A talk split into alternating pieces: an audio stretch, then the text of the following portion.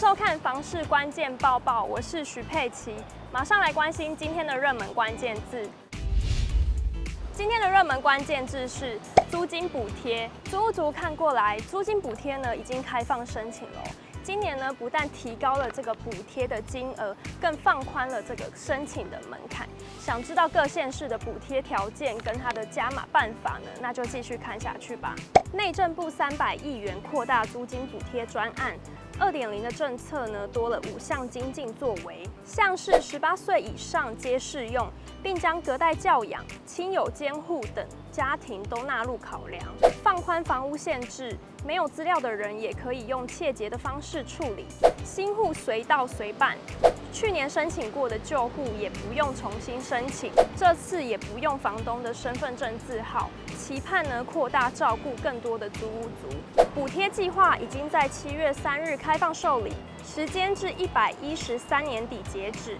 如果你符合以下资格：本身为中华民国国民，家庭成员无自有住宅，家庭成员均未接受政府其他住宅的相关补贴，符合住宅补贴对象一定所得。及财产标准要注意到，各县市规定家庭成员每人月收入各有不同。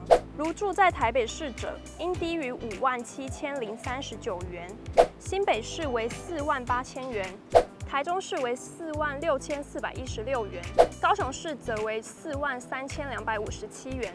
另外，针对弱势家庭、刚踏入社会的青年、新婚以及育儿家庭四类人，都有加码补贴。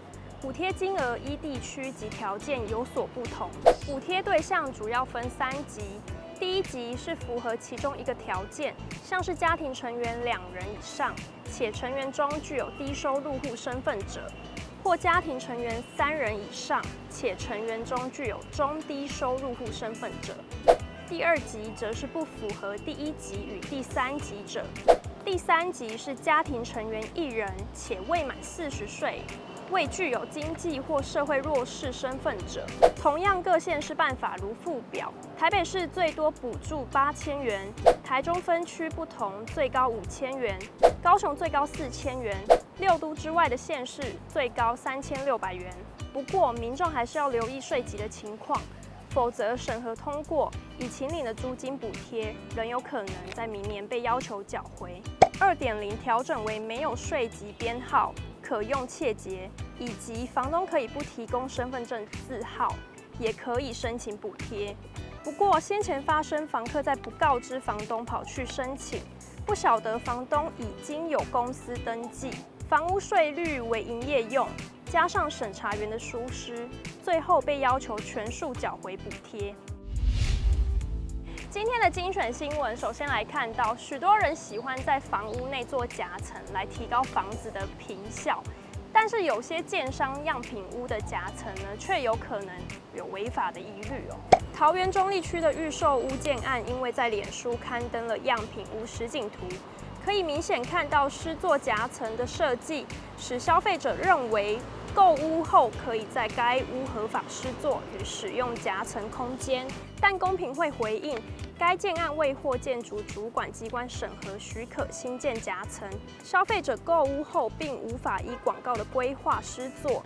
如果擅自建造，就是属违建，会有遭以违法建筑法规查报、拆除的风险。因此，广告传达与事实不符而违反公平交易法规定，提醒消费者购买预售屋应留意建商的建造执照。再比对样品屋设计是否与原送审核准的平面图相符。台中市政府呢，投入十亿元的经费要改建这个东市区的皮丰桥，那预计七月二十四日呢开始封闭，那八月一日呢进行拆除。皮丰桥的改建进度完成了百分之十六。